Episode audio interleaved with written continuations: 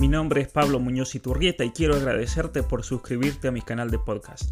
Para más información acerca de mi trabajo y de mis libros Atrapado en el cuerpo equivocado y las mentiras que te cuentan, las verdades que te ocultan, encontrarán en la descripción todos los links a esos libros y a mis redes sociales.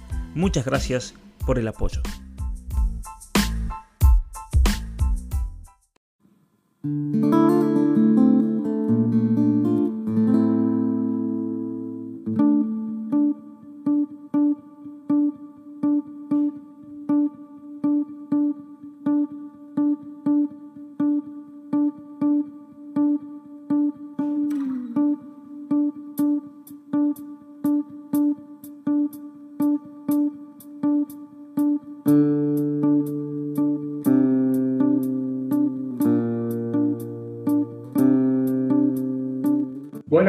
Noches. Bienvenidos nuevamente a un programa de Fundación Liberar, a una conferencia. Hoy vamos a tener el, enorme placer de contar con Pablo Muñoz Iturrieta, que es un argentino, un sanjuanino de Barreal, un, lugar hermoso de San Juan, devenido ahora medio en, en, canadiense, porque se ha ido a vivir a Canadá, ya nos va a contar un poco dónde está viviendo y, y qué puede hablar acerca de, los, valores, los valores institucionales de ese país y compararlos un poco con el de Argentina. Eh, Pablo Muñoz Iturreta ha dado un sinnúmero de conferencias en varias universidades, tanto de Norteamérica como de Canadá. Es autor de, libros como Atrapado en el cuerpo equivocado, eh, un libro sobre libertad religiosa, sobre educación sexual integral, está escribiendo un libro de eso, y un libro sobre educación de los hijos, siendo que creo, comparto esa inquietud de que la educación es el gran tema a debatir hoy, la mezcla entre el posmodernismo y la educación, esa conjunción creo que es el verdadero problema que tenemos actualmente. Hola Pablo, ¿cómo estás? Hola, ¿cómo estás Rogelio? Un gusto enorme realmente estar con ustedes. No, por favor, el gusto y el honor es absolutamente nuestro y bueno, invitamos a los que están siguiéndonos a que hagan las preguntas que quieran a través de, YouTube, que las vamos a ir leyendo a medida que sea prudente. Para empezar, más o menos, Pablo, no sé si querés hablarnos un poco acerca de tu trabajo y un poco acerca de lo que ves institucionalmente en Argentina y en Canadá. Bueno, a ver, es, una pregunta interesante, la voy a encarar de esta manera. Cuando yo estaba en la universidad en los Estados Unidos, se armó un debate muy grande durante la presidencia de Obama en el año, alrededor del año 2009, pero se profundizó en el año 2010, por el cual, eh, por unas medidas sociales que él implementa, pero también altamente cuestionables desde el, podríamos decir, desde el punto de vista moral para gran parte de la población.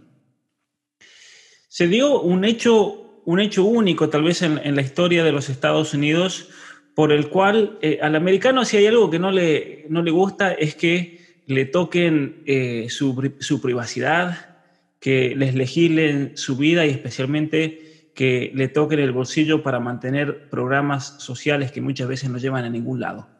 Y es así que se armó un debate enorme sobre el tema de la libertad religiosa, se armó un debate enorme acerca de cuánto realmente puede el gobierno inmiscuirse dentro de, una organización, de una empresa, de una empresa familiar y demás. Y en ese contexto eh, comencé a profundizar eh, de manera tal vez eh, más contextuada, porque uno de la filosofía política siempre estudia la relación entre el individuo, la sociedad y el Estado y todas estas nociones que se han venido debatiendo desde la época de los, de los grandes filósofos griegos.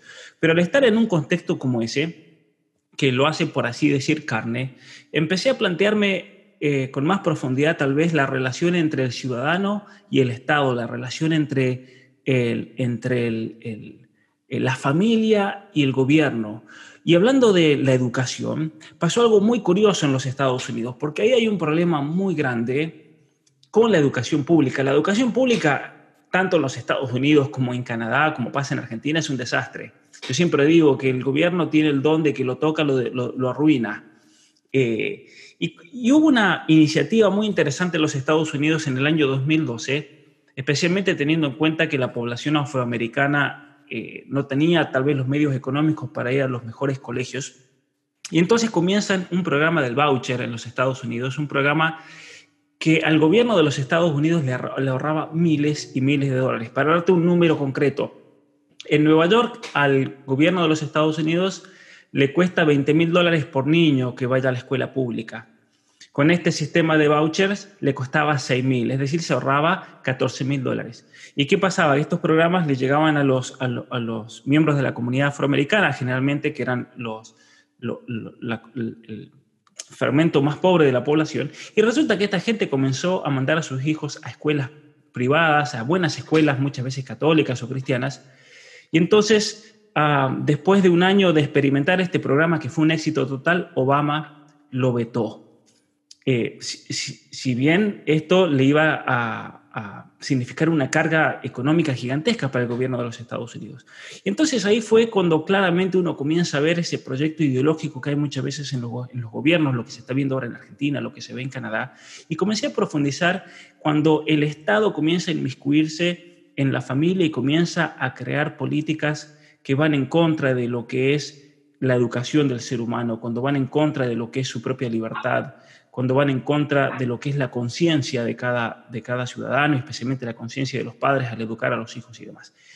Y entonces, eh, cuando comienzo a profundizar, profundizar eso, ahí viene la conexión con Canadá, porque hubieron varios profesores que eran canadienses en la universidad y ellos mismos me dijeron, si vas a estudiar eso para tu doctorado, la relación del ciudadano con el Estado, el mejor lugar para, para verlo, incluso eh, más que en Estados Unidos con lo que está pasando hoy, es en Canadá, porque en Canadá se está dando un, ataque eh, único del progresismo a la familia, a los derechos de los padres con respecto a sus hijos, a la educación. Hay toda una reforma del sistema legal, del sistema de justicia, del sistema educativo basado en la idea del género. Y aquí entramos entonces de lleno con la, con la ideología de género.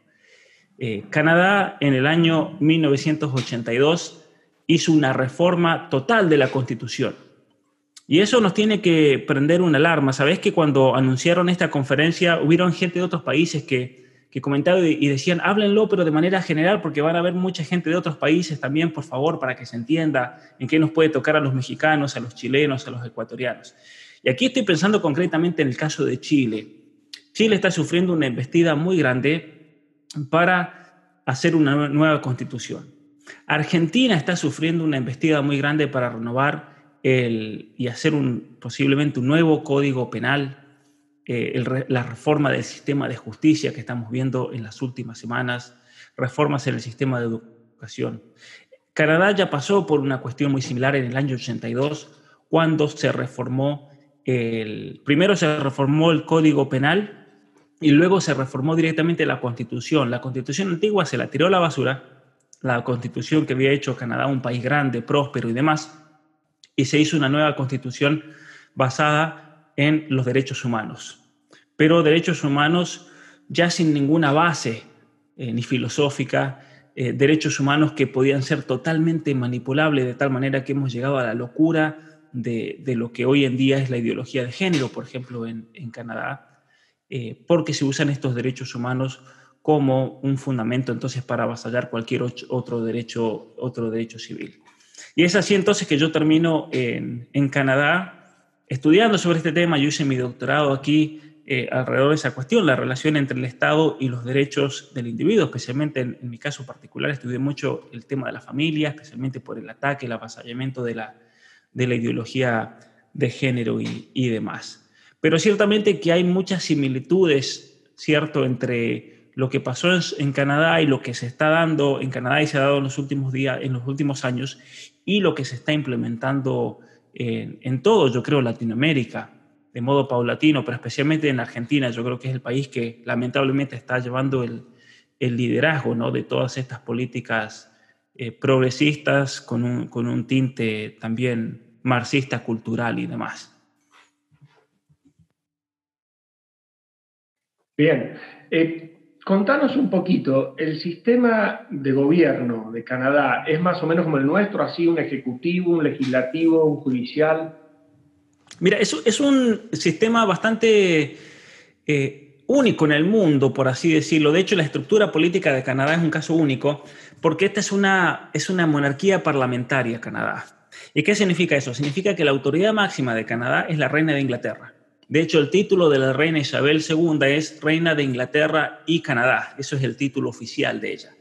Eso significa que, por ejemplo, cada vez que el Parlamento aquí presenta una ley y se vota con, una mayoría afirmativa, no se convierta en ley hasta que la reina le dé su asentimiento real, que se llama. Pero es curioso porque al ser un sistema parlamentario aquí no se elige al primer ministro. Mucha gente me pregunta, pero ¿cómo puede ser que Trudeau llegó al poder? ¿Cómo van a ser los canadienses tan, tan tontos para votar a un tipo de construido, feminista, un hombre que no tiene absolutamente ningún estudio? Recordemos eso, que él es hijo de un multimillonario que fue ministro de Justicia aquí en Canadá por muchos años, fue por eh, muchos años primer ministro de Canadá, desde fines del 69 hasta principios de los años 80. Él hizo, de hecho, la reforma de la Constitución, la reforma, la reforma del Código Penal. Un millonario que tenía esta curiosidad de ser un, un, amante de estos regímenes totalitarios. De hecho, él apoyó financieramente, económicamente Cuba, la revolución eh, comunista en Camboya, la revolución eh, marxista dentro de la China. De hecho, él, él, se consideraba un gran amigo de Fidel Castro, del Che Guevara, amigo de, de Mao Zedong en, en, la China y demás. Eh, entonces, Trudeau viene de, de, ese, de ese lado de una corriente marxista cultural muy fuerte, muy marcada, muy progresista. él no fue nunca a la universidad, él se egresó y sus dos trabajos que figuran en su CV son haber sido instructor de snowboard durante un par de inviernos en un centro de esquí invernal y haber dado clases de teatro en un centro comunitario. Eso es todo lo que hizo en su vida. Y de repente es gracioso porque de hecho se hizo popular aquí que el tercer trabajo de él era ser el primer ministro de Canadá, ¿no? ¿Cómo se dio una realidad así? Porque ahí en Canadá, al ser un sistema parlamentario, vendría a ser en términos argentinos lo siguiente. Cada uno de nosotros en nuestras provincias vota un diputado. Entonces en San Juan, por ejemplo, votan a un cierto número de diputados. El partido que tiene más diputados en la Cámara eh, de Diputados del Senado es el que elige a una persona, que puede ser cualquiera, para que sea el primer ministro de la nación. Aquí no tenemos presidente. Y fue así que Trudeau, de repente, llegó a ser el primer ministro de Canadá sin que nadie lo vote.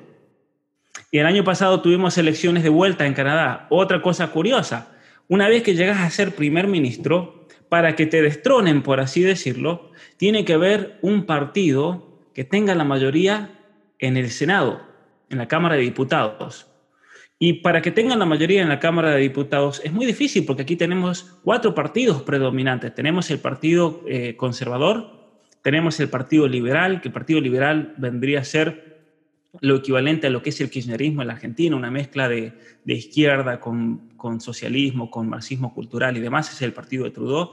Tenemos el, NDP, el Partido Nacional Democrático, que esos sí ya son comunistas, es como el Partido Obrero de la Argentina, y tenemos el Partido Quebecois. El Partido Quebecois son los nacionalistas de Quebec que simplemente eligen representantes para tener siempre una presencia para luchar por los derechos de esa provincia, porque Canadá, ahí se complica mucho más la cosa, es un, es un país multinacional.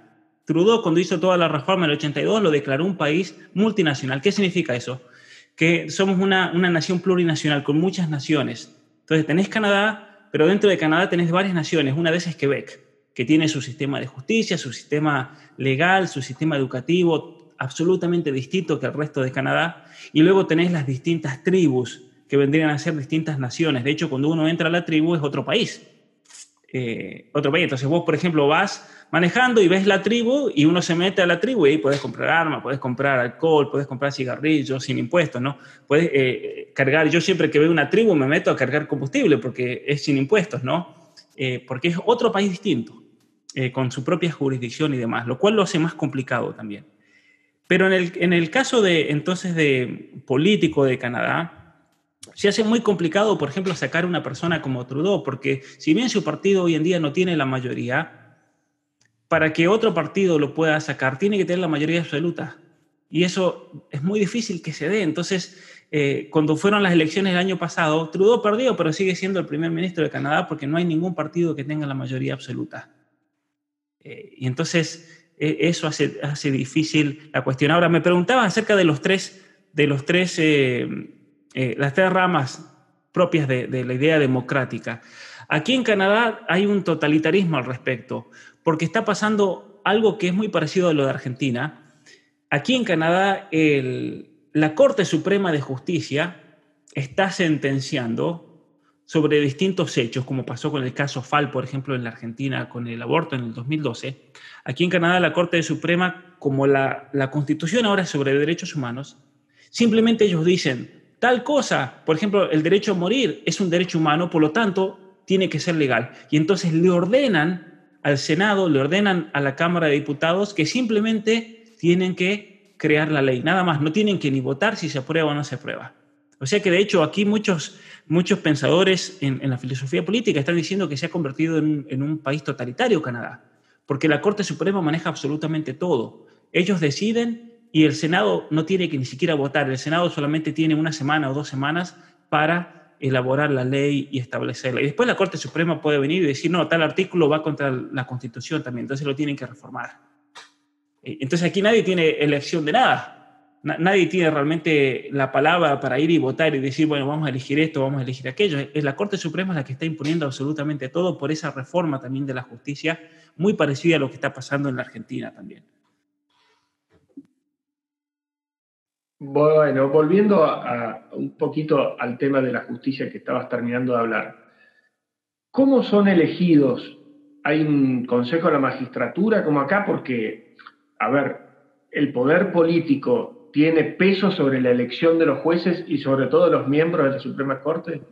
Totalmente. Aquí los miembros de la Corte Suprema son elegidos por el primer ministro, el fiscal general de la Nación, es elegido por primer ministro, que son los dos cargos más importantes que existen en el Ministerio de Justicia. Entonces, eh, en definitiva, el, eso de la democracia con respecto a la justicia no existe, porque el primer ministro tiene el poder absoluto para nombrar todos esos cargos. Y si no le gusta, los puede sacar, como de hecho pasó el año pasado, el gobierno liberal estuvo envuelto en un caso de corrupción gigantesco, muy parecido, muy parecido en, los términos a lo de Lázaro Báez en la Argentina. El gobierno le daba contratos a empresas, empresas en las cuales el mismo presidente y su gabinete de ministros tenían acciones y por lo tanto se beneficiaban enormemente. Había un conflicto de interés gigantesco, pero aparte todo venía con sobreprecios y se robaron, de hecho, millones de dólares. Cuando comienza la investigación de la fiscal general de Canadá eh, al respecto, cuando estaba la policía entrando al edificio, esto es de película, ¿no? Esto, esto es lo que se ve, por ejemplo, en la serie de Narcos en Netflix. Venía la policía al edificio de esta constructora, eh, LSI Lavalin se llama, y cuando estaban por entrar, resulta que el presidente Trudeau la sacó del cargo y llamaron por teléfono a la policía que ya esa orden había caído porque la habían sacado a la fiscal general, la procuradora general de la nación. Eh, entonces es una, es una situación complicada porque, porque hay un control absoluto de parte de lo que sería el ejecutivo de la nación con respecto a, la justicia. Eh, ¿Hay separación? No hay separación, lamentablemente, aquí en, Canadá por lo que está diciendo, no solo no hay subordinación, no solamente no hay separación. ¿Cómo, cómo lo ves al, proceso que está sucediendo ahora en Argentina? Tanto en similitudes como en diferencias con lo que pasó en Canadá. Sí, mira, es verdad eso de la subordinación. La verdad que no lo había pensado así, pero tienes razón. Tanto el sistema legislativo como el judicial el, legislativo está subordinado al, judicial y el judicial está subordinado al ejecutivo, totalmente. En Argentina es interesante lo que se está dando, eh, o sea, es aterrador a la vez lo que se está dando en los últimos eh, tiempos, porque de hecho hay un proyecto, hay un proyecto muy claro que yo creo que comienza ya por el 2003, en el primer gobierno de Néstor Kirchner, un proyecto destinado a someter la justicia a un proyecto político que tiene dos motivos según lo veo yo. Por un lado, consagrar la impunidad, especialmente de nuestros políticos, consagrar la impunidad de todos aquellos que han estado envueltos en casos de corrupción durante, durante las presidencias de Néstor Kirchner y también de Cristina, y especialmente en este caso particular, consagrar la impunidad de Cristina Kirchner y de todos aquellos envueltos en los casos de corrupción, pero también que sirva de herramienta de persecución a opositores. Aquí por opositores no me refiero solamente a opositores políticos, pueden ser jueces, pueden ser eh, particulares, pueden ser civiles y demás. Pero también hay un proyecto, yo creo, en la Argentina eh, ideológico, totalmente ideológico. Es un proyecto que se está viendo hoy en día, por ejemplo, en el presupuesto del año 2021, que es muy claro. La partida, por ejemplo, para la para las cuestiones de género, las políticas de género, que les han sido asignada mucho más dinero que la salud, le ha sido asignada mucho más dinero que la educación, que la justicia, que son cosas que uno dice, bueno, pero esas son las cosas centrales. La salud y la educación en, un proyecto político deberían ser una prioridad. Y sin embargo, en la Argentina tenemos todo, yo creo, un plan ideológico para eh, para implementar esto en, nuestras políticas, lamentablemente, y que responde, eh, responde a órdenes globalistas, ciertamente, responde a mandato de las Naciones Unidas, responde a los intereses de muchas eh, fundaciones y corporaciones que trabajan en la Argentina por medio de, de, ciertos actores. El caso de Berbinsky, por ejemplo, con el CELS, el Centro de Estudios Legales y Sociales, el caso de justicia legítima en la Argentina, que es la que se está encargando de meter gente dentro del sistema de justicia de la Argentina son claramente una, una muestra de, este proyecto ideológico y de copamiento de la justicia argentina. Vos sabés que la otra vez hablábamos con Alberto Venegas Lynch y yo le preguntaba si él no pensaba que el peronismo, que es una cáscara vacía en cuanto a conceptos, porque hablan de las diez verdades de Perón como si fuese Aristóteles, es más, le roba frases de Aristóteles para, decir que son propias, si, esa cáscara vacía no se ha montado ahora sobre el caballo del posmodernismo porque está de moda y por eso está produciendo todos estos cambios. No sé qué pensás. Sí, ciertamente que el posmodernismo es un, es un bicho raro de entender, ¿no? De hecho, a mí me llevó mucho tiempo leyendo y no sé si todavía lo he alcanzado a comprender, pero el, con el posmodernismo me pasó lo mismo con el, que mencionás el, peronismo. Muchas veces uno dice, ¿qué es el peronismo? No? ¿Qué es el peronismo? Porque el, peronismo es un fenómeno en Estados Unidos, en Canadá, mucha gente no, no le cuesta entender. Le cuesta entender porque, porque vendría a ser como un bicho que se amolda a lo que sea. ¿sí? Vendría a ser como esos, como esos, eh, esos, peces del mar. Eh, que tienen esa capacidad de moldarse a distintas situaciones, suelos y demás.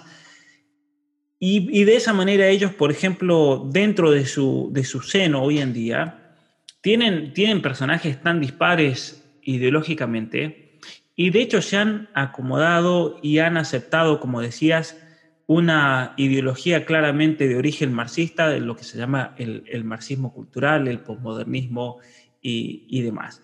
Pero yo creo que también para eso hay que hay que ver un poco qué, qué significa esto, de, esto de, del posmodernismo. Dentro del posmodernismo tenemos, al menos en, en cuanto a la, a la, corriente filosófica posmoderna, tenemos dos tipos principales.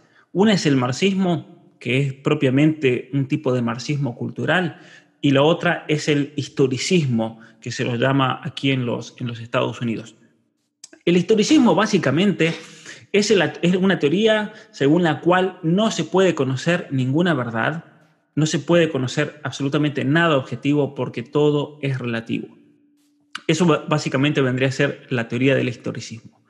Por otro lado tenemos el marxismo. El marxismo, eh, a través de lo que se llama la Escuela de Frankfurt, pensadores comunistas del, Partido Comunista Alemán que radicaban en Frankfurt, que luego ellos cuando llegan eh, Hitler al poder eh, Rockefeller se los lleva a la Universidad de Columbia, de hecho donde sale Martín Guzmán, el, actual ministro de Economía, él estudió en lo que fue la, matriz del marxismo cultural en los Estados Unidos. Ellos lo que hicieron fue transformar radicalmente el marxismo para que se pueda adaptar a la situación de los Estados Unidos. Porque ellos se dieron cuenta que en Estados Unidos iba a ser imposible introducir el marxismo debido a que no había una lucha de clases como la que, la que Marx pretendía a partir de ahí crear esa, esa revolución social y demás.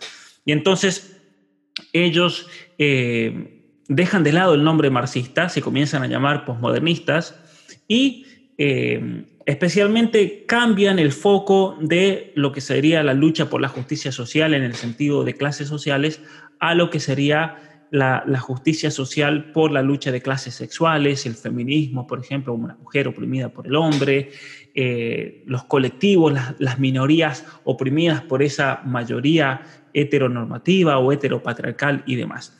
Eh, yo creo que ese pensamiento, que es propio de la Escuela de Frankfurt, que se desarrolla dentro de lo que sería el marxismo cultural como corriente del posmodernismo, termina eh, influyendo profundamente, especialmente por un eh, filósofo argentina, argentino, este Ernesto eh, quien es el que se convierte, yo creo, en el ideólogo filosófico postmoderno detrás de todo este proyecto del kirchnerismo, que comienza a plasmarse por la obra de Fidel Castro allá en el año 92, en lo que se llamó el Foro de San Pablo.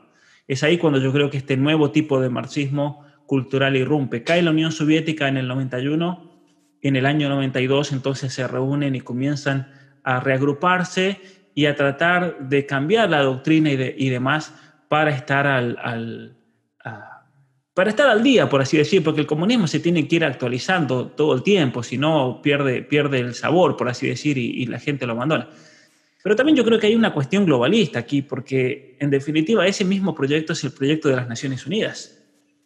Eh, este proyecto en el cual no hayan naciones, que no hayan, eh, no hayan fronteras, un proyecto centrado en, la cuestión del género, centrado en, la lucha por las minorías, en supuestamente luchar contra la opresión del patriarcado. Como, como decía hace unos días en, Twitter el, secretario general de las Naciones Unidas, el portugués este, hablaba de que eh, el coronavirus ha revelado entonces eh, las raíces patriarcales que han perjudicado por miles de años a las mujeres, a los niños y a las niñas. Por eso, es una locura, no tiene absolutamente ningún sentido, ninguna consistencia histórica una frase así. Volviendo un poquito a Canadá, yo no me imagino cuál es el motivo por el cual han entrado en esta variante eh, los ciudadanos para votar y aceptar esto que ha sucedido con los cambios de la constitución y demás. ¿Cómo, ¿Cómo empezó el proceso? Porque de alguna forma los han convencido para que voten y aprueben eso. Mira, sí, el proceso fue muy parecido, yo creo, a la Argentina. Canadá tuvo una, una situación muy particular porque, a semejanza con los Estados Unidos, las universidades siempre eh, estuvieron en manos privadas, en general aquí en Canadá estuvieron en manos de distintas denominaciones religiosas, por eso, por ejemplo, las universidades más prestigiosas de Canadá son todas universidades con un trasfondo cristiano, la Universidad de Toronto, la Universidad de eh, Montreal, McGill University, la Universidad de Laval, por ejemplo, la universidad tradicionalmente en su momento católica, la Universidad de Ottawa, la Universidad de Queens, todos estos grandes, McGill University en, Montreal también, todos estos grandes centros educativos en Canadá provenían de, un trasfondo histórico cristiano, de distintas denominaciones, pero durante el gobierno de Trudeau padre, todas estas universidades fueron tomadas por el Estado, se hicieron públicas. De hecho, eh, hicieron una reforma de la educación que comienza con en el año 68 y esa reforma termina con el Estado copando absolutamente todos los establecimientos de educación. Eh, hoy en día en Quebec, por ejemplo, donde se llevó más a fondo esa revolución, de hecho fue una revolución marxista, pero se la llama la revolución silenciosa. Es así como se la conoce aquí en Canadá. ¿Por qué? Porque se hizo una revolución de estilo marxista, pero fue cultural, sin la derramación de sangre. De ahí la palabra silenciosa. Y es así entonces que el gobierno de Canadá toma la salud pública, para darte un ejemplo, aquí en Canadá no existen los hospitales privados, no existen absolutamente, es imposible una clínica privada. Y eso tiene unas desventajas gigantescas. ¿Por qué? Porque aquí en Canadá, si te da cáncer, aquí en Canadá, si necesitas una operación, si tenés una emergencia, son meses de espera. El sistema en Argentina es un sistema más balanceado, puede tener la salud pública y la salud privada. Eh, aquí en Canadá, cuando una persona tiene una emergencia, se tiene que ir a los Estados Unidos que es un servicio rapidísimo y, mucho más eficiente que Canadá. Aquí en Canadá, por ejemplo, yo me corté jugando el fútbol mi, mentón y estuve esperando cerca de 16 horas en emergencia hasta que me vio una enfermera. Eh, esos son los tiempos de espera. Aquí vas al hospital 20, 22 horas. Entonces, el gobierno tomó absolutamente todo. El gobierno tomó la educación. Aquí en Canadá, y mucha gente va a decir, pero si en Canadá hay escuelas católicas, aquí en Canadá tenemos un doble sistema. Tenemos el sistema eh, eh, católico y el sistema público. Pero ambos sistemas pertenecen al gobierno. Solamente quedó el nombre de católico y el gobierno maneja absolutamente todo. En, la provincia de Quebec, la Iglesia Católica directamente perdió absolutamente todas las iglesias, todas las, perdón, eh, escuelas, todas las universidades, el gobierno tomó absolutamente todo. Y entonces a partir del de, año 68, podemos marcarlo como un año clave, comenzó toda una penetración postmodernista, especialmente en la, en la, versión historicista que yo mencionaba recién, y en la, en la versión marxista, del, del, marxismo cultural, comenzó a penetrar en las universidades. Y es así que hoy en día la universidad en Canadá en general está en una situación, según pensadores canadienses muy importantes como Jordan Peterson, él dice es irreversible, ya está, a la universidad la han destruido en Canadá. La han destruido con todas estas teorías, con todas estas políticas del género, de la diversidad, de la inclusión, de ser políticamente, de ser políticamente correcto. Entonces, tenemos un proceso de lavado de cerebro que viene de fines de los 60, y llega un momento en que cuando tenés la mayoría de la población que ha pasado por la universidad, que ha sido formada con todos estos ideales posmodernos, progresistas y demás, que, que la gente hoy en día te cree que la representación y la diversidad son los valores máximos. Entonces, en una universidad no importa la calidad de la enseñanza, no importa la calidad de los profesores, sino que lo único que importa es que haya representación de la sociedad en el plantel de profesores. Entonces, tenés que tener un negro, tenés que tener un transexual o dos, tenés que tener una lesbiana, tenés que tener un homosexual, un bisexual, porque si no, no hay representación y por lo tanto esa, esa universidad ya de entrada se la considera como opresiva. Y eso mismo se ha trasladado al campo de la, de, de la vida privada o incluso de, de, las, lo que podríamos llamar compañías, ¿cierto? Si tenés un negocio, tenés una compañía en Canadá, el gobierno te puede acusar, especialmente las, lo que sería el Tribunal de Derechos Humanos, de decirte, a ver, Rogelio, vos sos médico y en tu clínica son todos blancos, son todos argentinos, pero ahí no tenés un boliviano, un peruano, un paraguayo, no tenés un transexual, una lesbiana, una gorda, no tenés un, pelirrojo, no hay diversidad, no hay representación y por lo tanto te vamos a cerrar la clínica, que es lo que pasa aquí en Canadá. Es una locura, hemos llegado hasta ese punto, ¿no? El, tema de, de, lo que serían las cuotas, eh, lo que se da en Argentina con las cuotas de los trans y demás, pero aquí se da de una manera mucho más generalizada, ¿no? Eh, y se da en todos los niveles, incluso en, en, en, lo que sería la vida privada y, y lo que sería el comercio privado y demás ha llegado a ese punto, digamos, la, cómo se ha inmiscuido el gobierno en la vida de la gente. Eh, me he quedado pensando mientras estás hablando, una parte que por lo menos hay un video que circula acá de, en teoría de un policía canadiense mostrando sus armas y cómo este, arremete contra los delincuentes con mayor fuerza de fuego de que la tiene el delincuente y por ahí es como que no, no terminaría de estar de acuerdo con lo otro que estás diciendo de política. ¿Es así? ¿La policía verdaderamente, eh, digamos, tiene bastante autoridad y bastante poder de fuego frente a los delincuentes y la gente lo acepta? Es una, es una cuestión muy debatida en Canadá. De hecho, de hecho eh, es interesante cuando lo mataron a este, este negro criminal en, en los Estados Unidos, eh, en allá en, el mes de junio, creo que fue, ¿no? Este Floyd. Cuando lo matan a George Floyd, aquí en Canadá hicieron muchas marchas, eh, todos los de Black Lives Matter, todo el progresismo, el feminismo y demás, pidiendo por, eh, por el hecho de que le saquen los fondos a la policía. Entonces, tenés un grupo de la población que está totalmente en contra de la policía, pero tenés también un grupo de la población que está totalmente a favor del hecho de que haya seguridad, a favor de que, de, que haya ley, de que haya orden dentro de, la, sociedad. Con respecto a, situaciones, a situaciones de, de violencia podemos decir que hayan ocurrido en los últimos años. Tuvimos, por ejemplo, el año pasado, creo que fue, un atentado, de hecho, de un joven musulmán eh, que era, estaba ilegal aquí en Canadá, él había sido expulsado de Canadá y había cruzado la frontera nuevamente por los Estados Unidos y él eh, creó un, hizo un acto, se podría considerar un acto terrorista, con un camión, fue atropellando gente y demás, y la policía lo terminó matando, ¿no? Eh, y de hecho hubieron, hubieron, eh, hubo ahí una, una, división porque había gente que estuvo totalmente a favor de que, de que cuando tenés un tipo así, un loco así, peligroso, eh, el eliminarlo fue la, opción más segura. Pero después tenías un grupo de gente que decía que no, que no hay que matar, que hay que sacar las armas a los policías y demás. Todavía no hemos llegado al extremo, yo creo, porque no ha habido estallidos sociales fuertes ni nada como en Argentina, de que, por ejemplo, le quiten las armas y demás, pero ciertamente que la rama progresista dentro del gobierno de Canadá, ellos, eh, si fuera por ellos, ya le hubieran sacado las armas, les hubieran sacado los fondos a la policía y demás, como, como estamos viendo en Argentina o como estamos viendo en el caso de Estados Unidos en las ciudades demócratas, por ejemplo, en Chicago, en, allá en, en, donde fue la ciudad esta, eh, donde fue lo de George Floyd, por ejemplo, que, que le sacaron los fondos a la policía, eso los diarios no lo dicen, y el crimen está pero por las nubes en esa ciudad. ¿Por qué? Porque los del Consejo de la Ciudad, el Consejo Deliberativo, dijeron, no, que, que, los ciudadanos mismos sean los que, los que patrullen y demás, y se ha ido de las manos, de hecho es un desastre. Y eso los medios no lo están mostrando.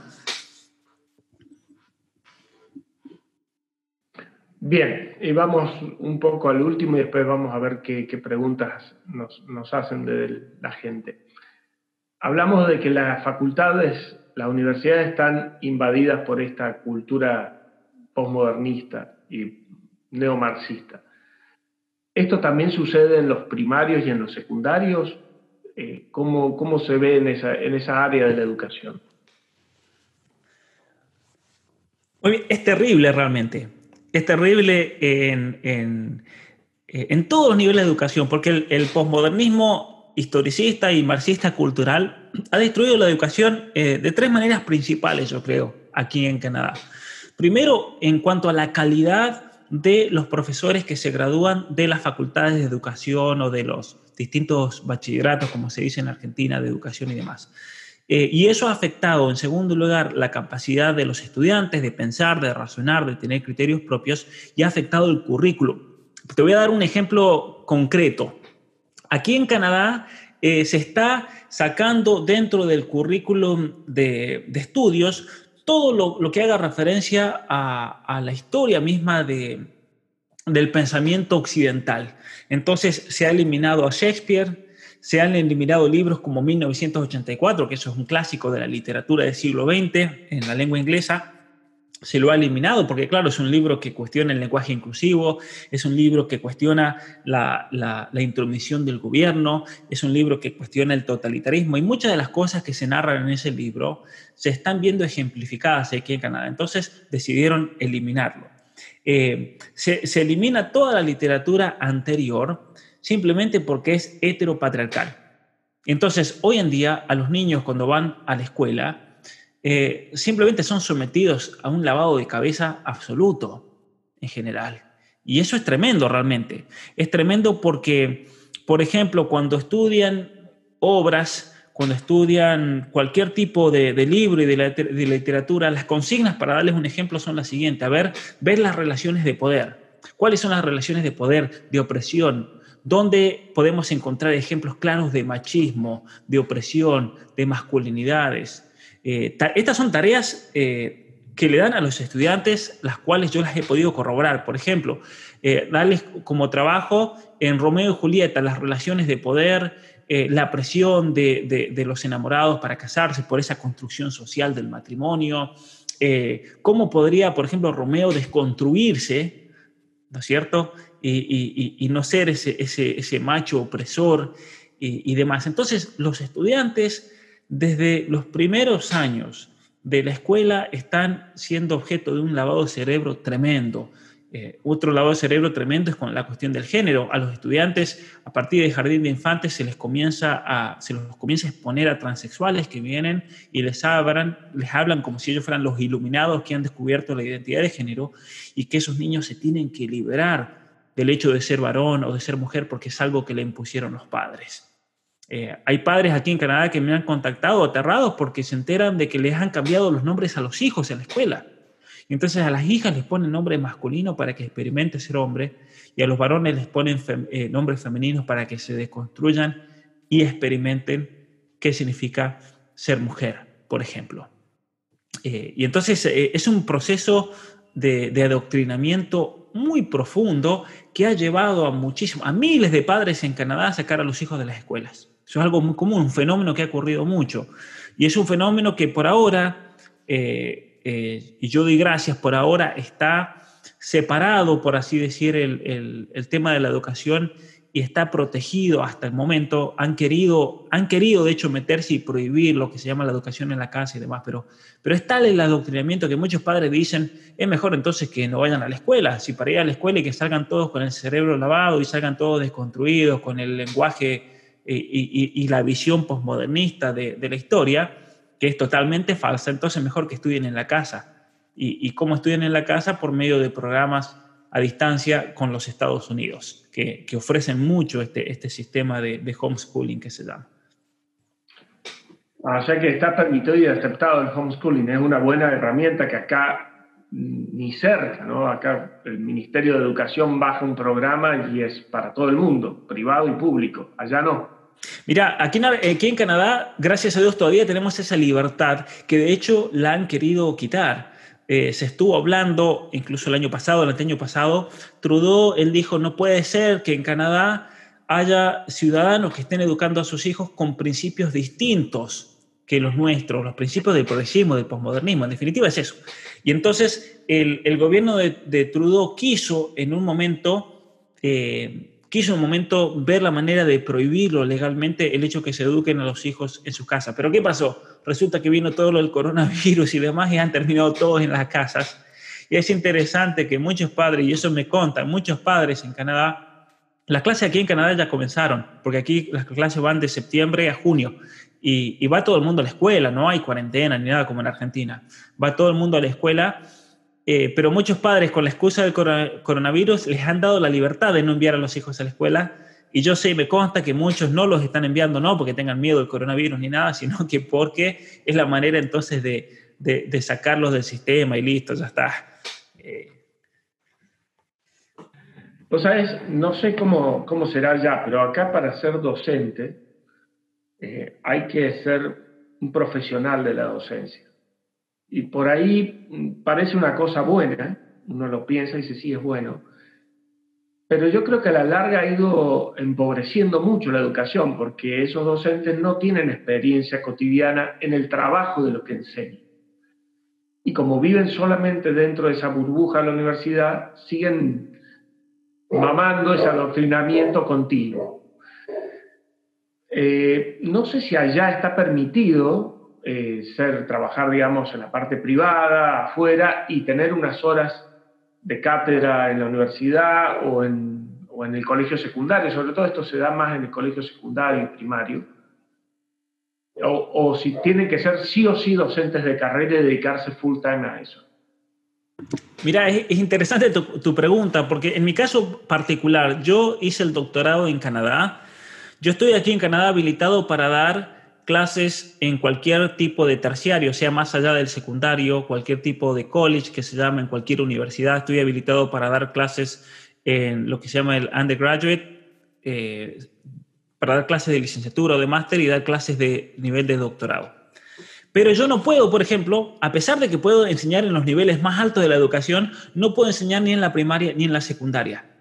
¿Por qué? Porque eh, para poder enseñar en la primaria y en la secundaria en Canadá tenés que pasar por lo que se llama, en el caso de Ontario, por el Colegio de Maestros de Ontario. El Colegio de Maestros de Ontario, tengo muchos amigos que lo han hecho a este proceso, vos vas, estudias educación, estudias la carrera que sea y después para poder enseñar química, física, matemática, educación física, por decirte, tenés que sí o sí pasar por este colegio, por este, por este tipo de universidad, que es un proceso de dos años. Durante esos dos años no te enseñan absolutamente nada de didáctica, no te enseñan absolutamente nada de la relación con los estudiantes, de pedagogía, es todo lavado de cabeza, es todo adoctrinamiento posmoderno aquí en Canadá. Y entonces, todo el mundo para poder tener la certificación para enseñar en primaria y en secundaria, sí o sí tiene que pasar por este colegio de maestros. Eh, y entonces es tremendo la situación porque, porque e, e, es lo que, lo que mencionabas recién, que, que viven en su mundo posmodernista, marxista, idealista, están totalmente radicalizadas las maestras, y lo peor de todo es que si sos hombre, si sos hombre heterosexual, no tiene ni sentido que vayas a hacer el intento porque nadie te va a emplear y porque nadie te va a dar trabajo. Porque aquí en Canadá, por regla, por regla, cuando eh, en el sistema educativo hay un puesto disponible, suponete para dar matemática en tercer año del colegio secundario, se dice, y eso es explícitamente cuando dan el anuncio del trabajo, que se le da prioridad a miembros de la comunidad LGBT, aborígenes, esquimales o mujeres, o negros, ¿sí? Eh, comunidades históricamente oprimidas, usan ese lenguaje postmodernista. Por lo tanto, es imposible es imposible que un hombre pretenda dar clase en una escuela. ¿Por qué? Porque siempre lo van a dejar de lado, especialmente si sos blanco. Eh, entonces, de hecho, hay toda una... aquí en, Canadá, en la misma universidad, eh, yo cuando estaba en la universidad se decía, eh, muchachos, ustedes son hombres, ni piensen, ni pierdan el tiempo en tratar de enseñar en primaria o en secundaria, ni se lo planteen, porque por más que saquen su título, por más que saquen la acreditación de, ese, de esos dos años de lavado de cerebro, jamás les van a dar la oportunidad de enseñar en una escuela. Es la realidad que vivimos aquí. Sí, eh, vos sabés que a mí se me ocurrió al principio, mientras pensaba todas estas cosas, de que debíamos ir en orden, ¿no? Cambiando, intentando cambiar la educación primaria, secundaria, después la universitaria. Pero al ver cómo es esta madeja que han tejido, indudablemente primero me parece que hay que ganar la universidad para poder tener suficiente cantidad de gente que se forma en educación y de ahí recién bajar a los otros niveles. Yo te voy a decir, un, acá que estamos los dos solos, te digo un secreto. Eh, amigos, hijos de amigos míos, me pasan los vínculos de sus clases de YouTube, eh, por, perdón, por, por Zoom, de la universidad, cuando son temas así picantes, me pasan los vínculos y yo me meto como un alumno y empiezo a ponerlos en problemas los docentes. Te digo que es una buena estrategia, ya que no te dejan ser docente, por lo menos disfrazarte de, estudiante y ponerlos en evidencia. Bueno, vamos a, vamos a ver un poco más hacia la Argentina. ¿Cómo ves hoy el problema de Argentina y cómo imaginas comenzar a cambiar este proceso que tenemos? Bueno, es una pregunta bastante complicada realmente.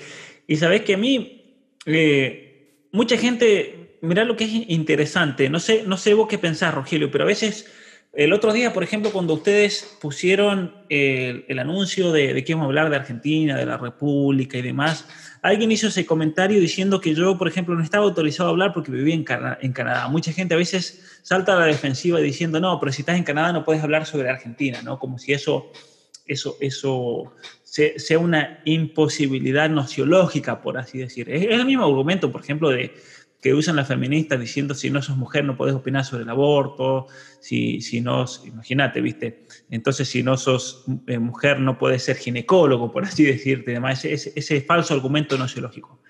Pero una cosa que, que, yo noto de la Argentina, habiendo vivido ahí, habiéndome criado ahí, están, estando tan en contacto también con la Argentina, recuerda que el año pasado visité prácticamente todas las provincias de, de Argentina dando, dando conferencias, y a mí me da la impresión que Platón, estamos hablando de la, de la República, ¿no? Y, Platón escribió un gran libro que fue el primer libro de filosofía, el libro que me enamoró con la filosofía en cierta manera fue La República de Platón. Y en ese libro, él reflexiona sobre dos cosas centrales que deben haber en un país. En primer lugar, el tema de la justicia ¿sí? ¿Qué es la justicia? Trata más, más que nada sobre eso eh, este libro. Y luego, eh, con el hecho de la justicia, él plantea cómo debe haber una, una casta política, por así decir, que esté muy bien formada, que esté filosóficamente muy bien formada y que tenga una idea clara de lo que es el hombre y los ideales y demás. Pero para eso, decía él, se necesita educación. Necesitamos justicia y necesitamos educación en un país. Y yo creo que Argentina, y para toda Latinoamérica va esto, si realmente queremos levantar a nuestros países, va a ir de, las dos, de los dos lados. Ahora, por el lado de la justicia, yo creo que el, tema de la educación es bien claro, porque es importante educarse, pero por el lado de la justicia, si no tenemos justicia en un país, como de hecho está pasando en la Argentina, cómo se quiere hacer toda una reforma de la justicia para, como decía al comienzo, conseguir la impunidad del eh, vicepresidente, de los funcionarios acusados de corrupción y demás, eh, el hecho de que quieren aumentar los miembros de las cortes, eh, la división por salas especializadas, por distintos ministros y demás. Para eso yo recomiendo leer un libro que se llama El Pacto, que lo pueden descargar de mi página web, también lo pueden encontrar ahí. Pero cuando no hay justicia en un país, la política inevitablemente se convierte en corrupción. Sí o sí, no hay, no hay opción. Si todo queda reducido a una banda de ladrones, decía este gran San Agustín en, una de las primeras obras de, filosofía política de Europa, ¿no? la ciudad de Dios, él decía, si se quita la justicia de una nación, termina, la casta política termina siendo nada más que una banda de, ladrones. Y hay una, hay una, anécdota, una historia clásica eh, de Alejandro Magno. Alejandro Magno un día le traen a un pirata para que lo juzgue, un pirata que lo habían atrapado, un pirata conocido, había caído prisionero. Y este Alejandro Magno le preguntó qué que, se sentía tener el mar sometido a, su pillaje, ¿no? a, su, a, su, a su bandolería. Y el corsario, el pirata, eh, lo miró y le dijo, lo mismo que a ti tener el mundo entero.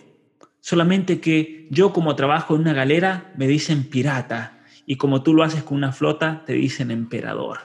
Eh, y yo creo que esta es una, una, una, es una, una, anécdota, no sé si habrá ocurrido o no, eso quién sabe, pero nos dice mucho acerca del tema de la justicia. Si no hay justicia, si no hay justicia en una nación, somos todos ladrones. Y es lo que de hecho yo creo lamentablemente está pasando en la Argentina. Y con respecto a la educación, en Argentina no hay un, o en Latinoamérica en general, no hay un objetivo claro de para qué y qué tipo de personas se quiere educar. Yo jamás he escuchado a un ministro de Educación desde que tengo vida, que me eduqué en la Argentina, que hice la primaria y la secundaria. Nunca ningún ministro de Educación se planteó qué tipo de, de ser humano, de argentino, quería tener cuando ese joven salga del sistema educativo a los 17 o 18 años. Y entonces la educación ha sido simplemente un vamos para adelante y salga lo que salga. No ha habido un plan concreto. De hecho, un ejemplo de eso es, todas las veces que se ha cambiado el, plan de educación. ¿Sí? Yo recuerdo cuando estaba en la primaria, después la secundaria, después vino el EGB, después lo sacaron, después han habido tantos cambios y zarandeos y cada vez la educación se está convirtiendo en adoctrinamiento, cada vez más claro eso. Los jóvenes no saben leer, no saben pensar, no saben razonar. Están, las maestras están más empecinadas en, en que se les enseñe educación sexual a los chicos, que se les enseñe que hay niñas que pueden tener penes y que hay varones que pueden tener vulva. O sea, están obsesionados con esos temas, ¿no? Eh, que son marcadamente eh, posmodernistas, de relaciones de poder, de patriarcado, de feminismo, de desconstrucción y demás, que, es una pérdida de tiempo absoluta, lamentablemente. O sea, es que me pensaba en, el filósofo rey de, Platón mientras nombraba y digo, qué lejos que estamos de tener un filósofo rey en Argentina. Luego pensaba en la frase de San Agustín que dijiste y me trajo a la memoria un coterráneo nuestro, Domingo Faustino Sarmiento, que dijo una vuelta que cuando la gente de bien se va a su casa, a la de gobierno entran los pillos. Así que parecido a lo que había dicho. Y con respecto a eso, de la gente que se va, la gente de bien que se va a su casa y abandona sus deberes cívicos. Alejandra pregunta que qué opción tiene el ciudadano argentino, el ciudadano de a pie, para romper este, este círculo vicioso y reclamar justicia. Yo creo que una de las cuestiones que estos, estos políticos pillos ¿no? Eh, se aprovechan mucho es que a veces el ciudadano argentino en cualquier país ante una situación así puede caer muy fácilmente en la desesperanza porque no ve otra opción, porque no ve salida y demás. Pero uno tiene que recordar siempre que los gobiernos del país que sea dependen absolutamente de la percepción popular, de la opinión pública que se llama. Y en cuanto el gobierno pierde la confianza de la gente, ese gobierno cae solo. De hecho, voy a poner un ejemplo concreto. En la Argentina el dólar y la inflación que hay y la subida tremenda del dólar se da por varios factores, pero no es solamente porque están imprimiendo billetes a lo loco y hace que se devalúe la moneda. Un factor mucho más importante, al menos en mi opinión personal, es el hecho de que la gente está perdiendo la confianza en el gobierno. No tiene confianza porque el gobierno no tiene ningún plan. Y al no tener ningún plan, no hay nadie que realmente quiera arriesgar absolutamente nada en la Argentina. Y eso yo creo que ejemplifica muchas veces esa pérdida de confianza en un gobierno que automáticamente le trae una falta de poder. Ahora, cuando un gobierno tiene una falta de poder como esa, la única manera de remediarlo es de una manera totalitaria que es lo que vimos en Cuba, es lo que pasó en Venezuela, lo que está pasando en Venezuela, lo que pasa eh, dentro de cualquier régimen totalitario. La gente pierde esa confianza y solamente ese gobierno se puede mantener por medio de la fuerza, por medio de la amenaza, por medio de la mentira y por medio del miedo. Entonces, ¿qué podemos hacer? Yo creo que hay que hablar, yo creo que en, Argentina los ciudadanos se tienen que manifestar de la manera que puedan en las redes sociales, que se manifiesten cuando hay una marcha, que se manifiesten cuando hay una caravana, pero hay que salir a las calles y manifestar el desacuerdo. Porque yo creo que cada marcha, por más que el gobierno se hagan los tontos, cada marcha es un golpe que duele. Y es un golpe que le manifiesta realmente cuál es la voluntad de la, de la población. Hoy en día en la Argentina en Argentina, la dicotomía más grande que existe, la verdadera grieta es entre el pueblo y un gobierno que gobierna para ellos. No gobiernan por el pueblo y para el pueblo como, como, como, se, como se planteó la democracia dentro de los Estados Unidos, ¿no? que ese, ese gobierno que tiene que estar para representar al pueblo y para servir a los intereses del, pueblo, especialmente el bien común. En Argentina no existe eso, eh, lamentablemente. Y yo creo que tenemos que retomar esa idea eh, pero es un camino, es un camino largo y tenemos que tener muy mucha paciencia, como pregunta Alejandra, con respecto a ese círculo, romper ese círculo vicioso y reclamar justicia. Tenemos que tener mucha paciencia porque, como decías, tenemos que educar toda una generación de nuevos maestros. Eso va a llevar muchos años. Eh, y entonces el, el, recambio se va a dar con mucho tiempo, pero hay que, yo creo, tener mucha esperanza realmente y hay que tener un objetivo como así ya decía, yo que los, ministros de, educación no tienen un objetivo de qué tipo de joven quieren sacar ellos a los 17 años, nosotros sí tenemos que plantearnos eso y comenzar a trabajar al respecto. Pero una de, uno de los grandes problemas que yo veo en la Argentina es la educación pública. Entonces yo creo que en Argentina hay que comenzar a hablar seriamente para hacer una educación alternativa, un sistema educativo alternativo. Eh, un sistema que esté fuera del control del gobierno, que esté fuera del control del Ministerio de Educación, porque la situación es tan ideológica que hoy, por hoy no se puede confiar en, en, nuestros gobiernos, lamentablemente. Eh, si yo estuviese en Argentina y uno me dice, bueno, pero Pablo, si, si estuvieses en Argentina con familia y con hijos, ¿enviarías tus hijos al sistema público? Ni loco. Yo te lo digo ahora, yo ni loco enviaría a mis hijos al sistema público en Argentina. Como tampoco lo haría en Canadá, eso, eso está más que claro. No te quiero desilusionar, pero eh, acá la educación privada en general, en general, incluso en colegios caros, yo tengo dos hijos que, han estado en secundarios distintos, sigue las mismas líneas, ¿no? Porque, porque las líneas que bajan desde el ministerio son para todos por igual. O un poquito más, un poquito menos uno que otro, pero lamentablemente no tenemos mucho cambio de esa parte. Eh, acá Agustín es bastante pesimista, dice, ¿no será que perdimos la batalla política y cultural? ¿Qué opinas? ¿Ya la perdimos o todavía estamos a tiempo? No, yo creo que no la hemos perdido, al contrario. Eh, la estamos dando a la batalla y se está dando muy fuertemente. Y eso es, eh, eso es un símbolo. Cuando uno, a ver, en una batalla real, cuando dos frentes se encuentran, y la batalla se, encarniza, si bien el enemigo quiere dar la impresión de que ellos tienen absolutamente todo, porque ellos tienen copado todo, tienen copada la justicia en gran parte, tienen copado los ministerios, tienen copado el gobierno, tienen copado eh, la legislatura, nos quieren dar la impresión de que ellos tienen absolutamente todo y por lo tanto la batalla está ganada. Por eso ellos están tan tranquilos, por eso Martín Guzmán ayer dice tranquilamente que vamos a zaraciar y aquí vamos a, mandarle cualquier cosa, ¿no? Eh, ellos están muy, muy tranquilos, ellos creen que la batalla está ganada, pero la, batalla no está ganada y para nosotros la batalla no está perdida. Eh, yo creo que cada vez más hay gente que se está despertando, lo que está ocurriendo yo creo con la cuarentena y demás eh, ha sido otro, otro golpe para que mucha más gente se despierte y se dé cuenta que aquí hay un proyecto globalista, totalitario de fondo y que tenemos que realmente despertarnos, unirnos y principalmente, al menos en mi opinión, tener un ideal de qué es lo que queremos como país, porque solamente eso también nos va a sacar. Tenemos que tener un fin al cual dirigirnos. Sin ese fin, como dice Aristóteles, es imposible hacer cualquier cosa. ¿Es posible que las instituciones intermedias, tipo las fundaciones o las ONG, incluso las bibliotecas populares o lugares así puedan ser un primer lugar por el cual entrarle a este problema? Ciertamente que yo creo la mejor, el remedio siempre contra el totalitarismo es darle el lugar que le corresponde a todos los agentes intermedios de la sociedad. Y, y ese es el gran problema de la Argentina, porque la Argentina de a poco se está convirtiendo en un monstruo totalitario. Argentina, como decías, el caso de, Argentina, de, la educación. No se puede hacer el homeschooling, por ejemplo. ¿Por qué? Porque la, la, educación en Argentina es totalitaria. El gobierno tiene un control absoluto al respecto.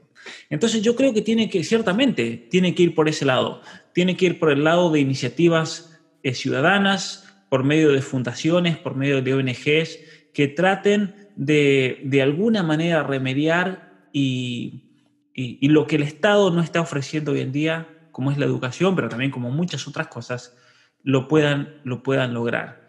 Eh, fíjate que cómo, el gobierno argentino también está utilizando de todas estas, muchas veces, el concepto de fundación y ONG para también imponer su ideología. Pensemos el caso de, Madres y Abuelas de Plaza del Mayo, la Fundación Huésped, eh, la Casa Fusa, organismos, organizaciones que muchas veces el CELS, el caso del CELS que está siendo eh, fundado, eh, subvencionado por, por, la Fundación Ford, por la Rockefeller, por la Open Society, que tienen intereses también marcadamente ideológicos para penetrar en la sociedad. Pero nosotros tenemos que hacer la, misma batalla a ese nivel también, ¿no?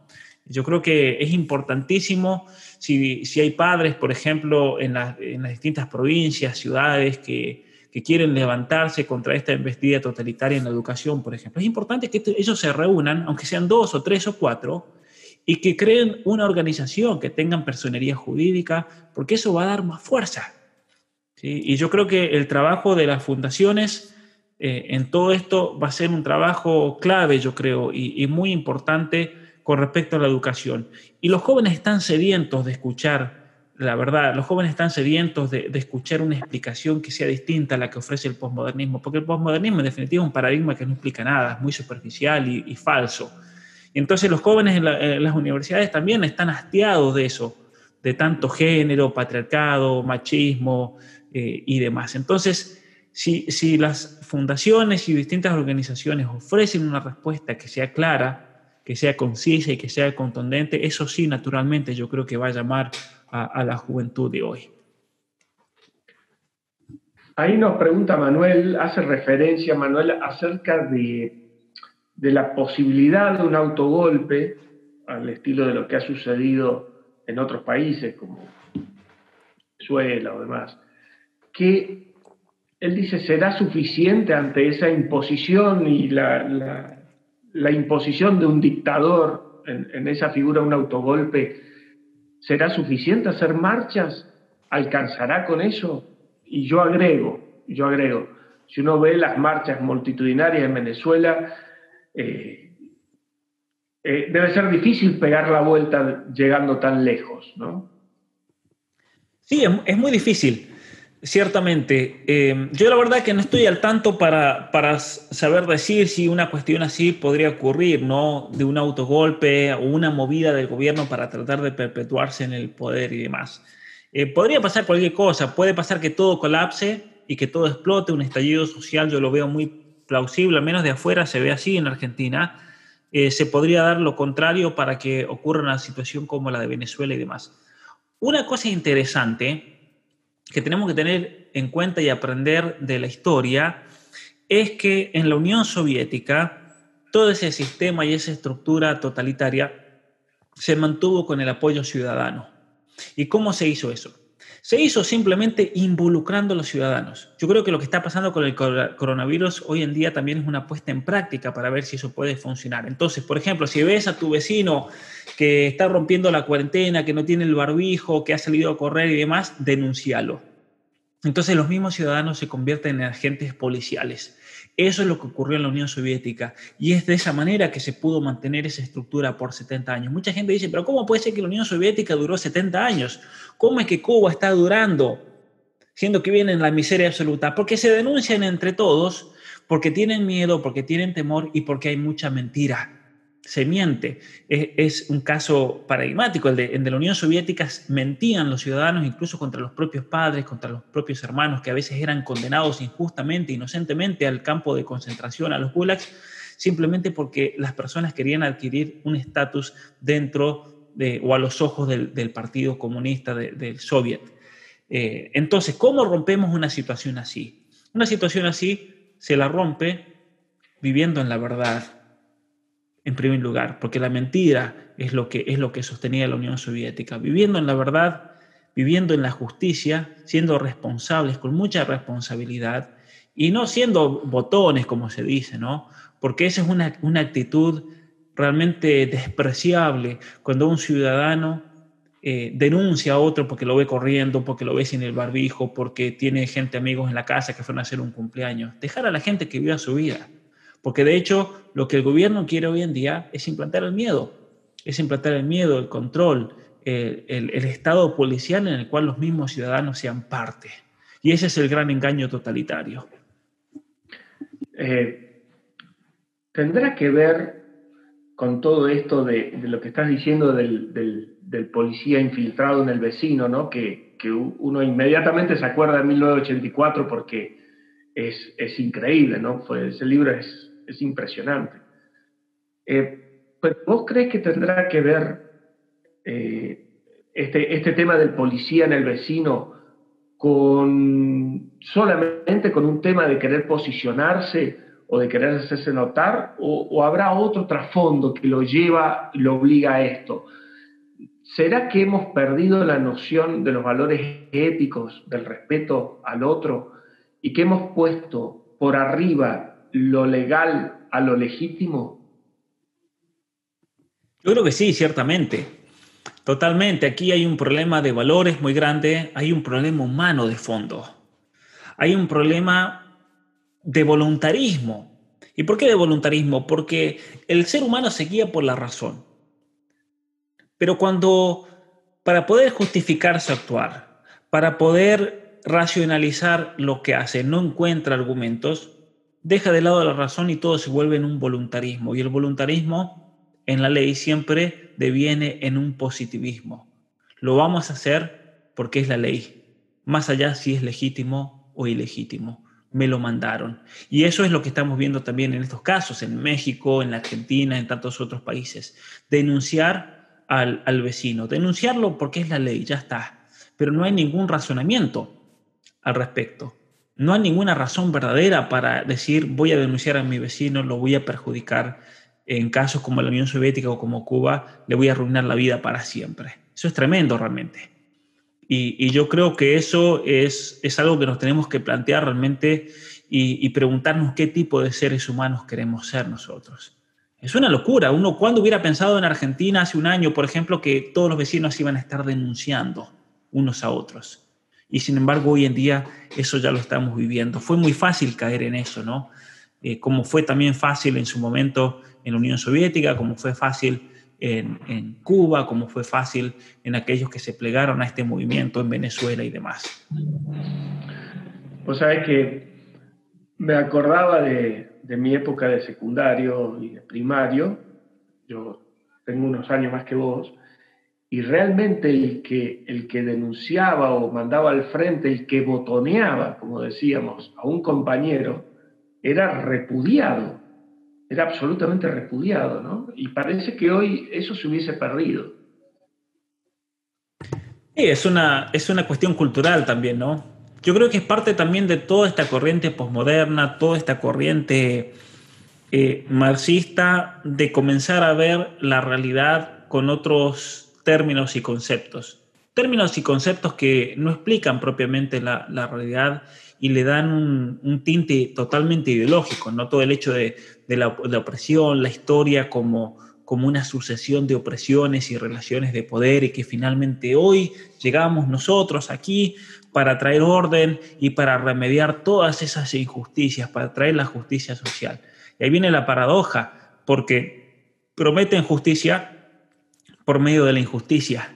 Prometen remediar el, pasado por medio de un modelo que termina siendo mucho más opresor de lo que ellos eh, visualizaban en, esas realidades, ¿no? Termina siendo una dictadura. De hecho, aquí en Canadá, con la cuestión del género, esto se ha convertido en una dictadura del género. En Argentina, esto va a ser una dictadura del género. En México, por ejemplo, en México tenemos el, el caso de una universidad que el día de hoy en la Universidad Jesuita de México, un, profesor de la universidad tuvo un, encontronazo por Twitter con una senadora, una senadora que es una mujer muy vulgar, es una mujer que insulta, es una mujer despreciable realmente, y este profesor le paró el carro y, como le paró el carro, como decimos en Argentina, como, como, como le, le rebatió con un tweet a la mujer lo acusaron de violencia de género, porque claro, ¿cómo le va a contestar a una mujer? Eso es violencia. Y la universidad lo expulsó hoy a este profesor. O sea, aquí estamos en una locura realmente lo que estamos viviendo. Eso, es una dictadura de género, cuando, cuando, cuando estos paradigmas se convierten en la guía máxima de una sociedad. Y es lo que están imponiendo en la Argentina realmente.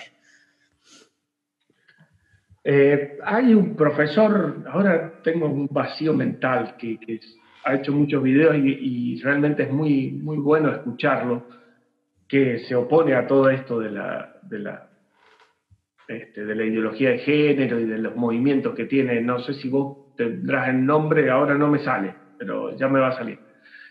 Eh, más allá de ello, quería primero pasar unos chivos irte liberando porque ya te hemos tenido una hora y cuarto y, y no es justo que te tengamos tanto tiempo secuestrado por más que el COVID secuestra más que nosotros, pero tampoco está justo. Primero agradecer a la gente de técnica que verdaderamente, como siempre, impecable todo lo que hacen, a toda la gente que, se, que ha ingresado a YouTube a vernos, les pedimos por favor que se suscriban al canal, que den like, que todas esas cosas nos hacen crecer, que estén atentos a las redes de, de Liberar, porque estamos muy próximos, el 6 y 7 de octubre, a ser los anfitriones del Congreso de la Escuela Austríaca de Economía 2020, que va a ser la sede física, iba a ser acá en Córdoba, pero bueno, con todo esto que ha sucedido, somos la sede virtual de este Congreso. Va a estar interesantísimo, van a haber expositores muy grosos, muy buenos, no se lo pierdan, es gratuito, así que no tienen pretexto para no verlo. Pablo, eh, ¿Algo que quieras decir eh, para cerrar, para despedirte? Bueno, agradecerles en primer lugar a todos ustedes por este trabajo también. Eh, Sabéis que cuando vi la noticia de, del, Congreso le di gracias al coronavirus porque lo voy a poder hacer. Si hubiera sido presencial en Córdoba tal vez no, no hubiera podido ir, pero como va a ser virtual ahí voy a estar presente. es importante formarse, ese mensaje le quiero dejar a todos. Es importante formarse, tener un conocimiento profundo de la realidad. Yo creo que la Escuela de Austria eh, ha aportado eh, ideas y conceptos que son muy importantes tener en cuenta. La Escuela de Austria ha hecho una crítica muy certera, en mi opinión, muy profunda al, problema del comunismo, del socialismo, del marxismo cultural. Eh, es importante conocer al enemigo también. Así que no le tengan miedo a la formación. No le tengan miedo porque solamente la formación, yo creo, es lo que nos va a levantar como país, como sociedad, sea el país del cual seamos. eh, porque estos gobiernos también necesitan de gente inútil, necesitan de gente ignorante, necesitan de gente que no sepa cómo contestar a todos estos presupuestos falsos e ideológicos. Así que, así que alentarlos también, invitarlos a que, a que obviamente eh, participen de, ese curso, del cual yo también voy a participar con, con mucho gusto, y, y darles las gracias a ustedes también eh, por esta oportunidad de hablar y conversar de estos, de estos temas, que, es importante, ¿no? Volver a todas estas nociones de, la justicia, de la educación, del Estado, de la función del Estado, de la educación y demás. Porque solamente si nos replanteamos estas cuestiones y, nos, y nos realmente preguntamos qué es lo que queremos ser como, como nación, como países, que vamos a poder salir adelante. Bueno, eso sí, todo más que agradecido. En algún momento vamos a, volver a molestarte, seguro. Ahí me han pasado porque no me acordaba el, nombre, Jordan Peterson. Ah, sí, ciertamente, sí, sí, sí.